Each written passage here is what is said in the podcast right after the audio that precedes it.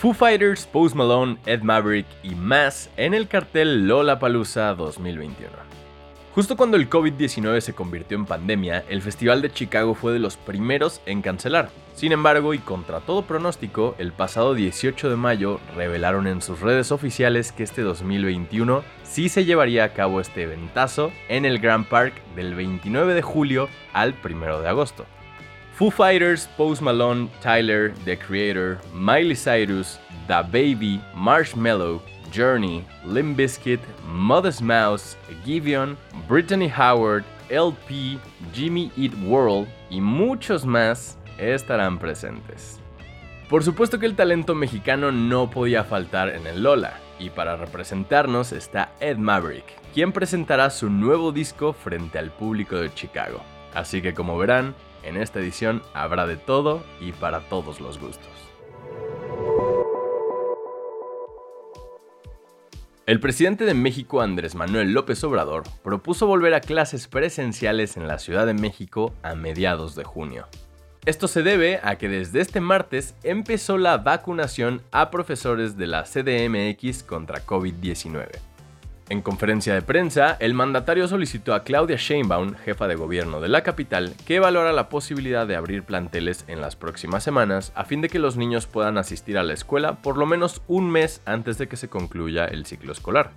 Ante la propuesta, la jefa de gobierno de la CDMX informó que están trabajando en coordinación con la Secretaría de Educación Pública, universidades públicas y privadas y de educación media superior para volver a clases presenciales.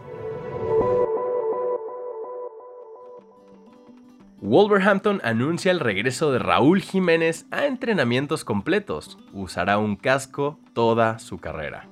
Después de casi seis meses, el delantero mexicano está cerca de jugar con el Wolverhampton después de recibir el alta médica deportiva, la cual le permitirá realizar entrenamientos al 100%. Es decir, recibió luz verde para volver a realizar ejercicios para rematar el balón con la cabeza, aunque tendrá que hacerlo con una especie de casco.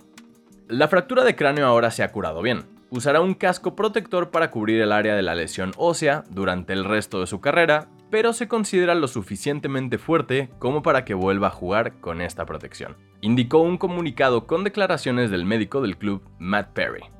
A falta de un comunicado de la Federación Mexicana de Fútbol, Jiménez podría reportar con el Tri, aunque solo sería para continuar con su proceso de recuperación, sin participar en los amistosos de junio ni en la CONCACAF Nations League.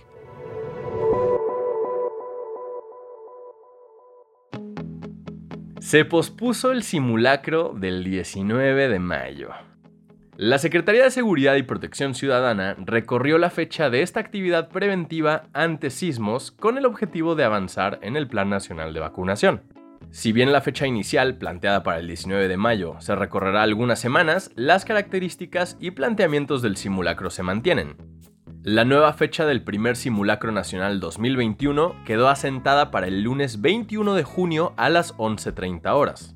En este ejercicio de prevención se espera contar con la participación masiva de instituciones de los tres órdenes de gobierno, así como la iniciativa privada y civil.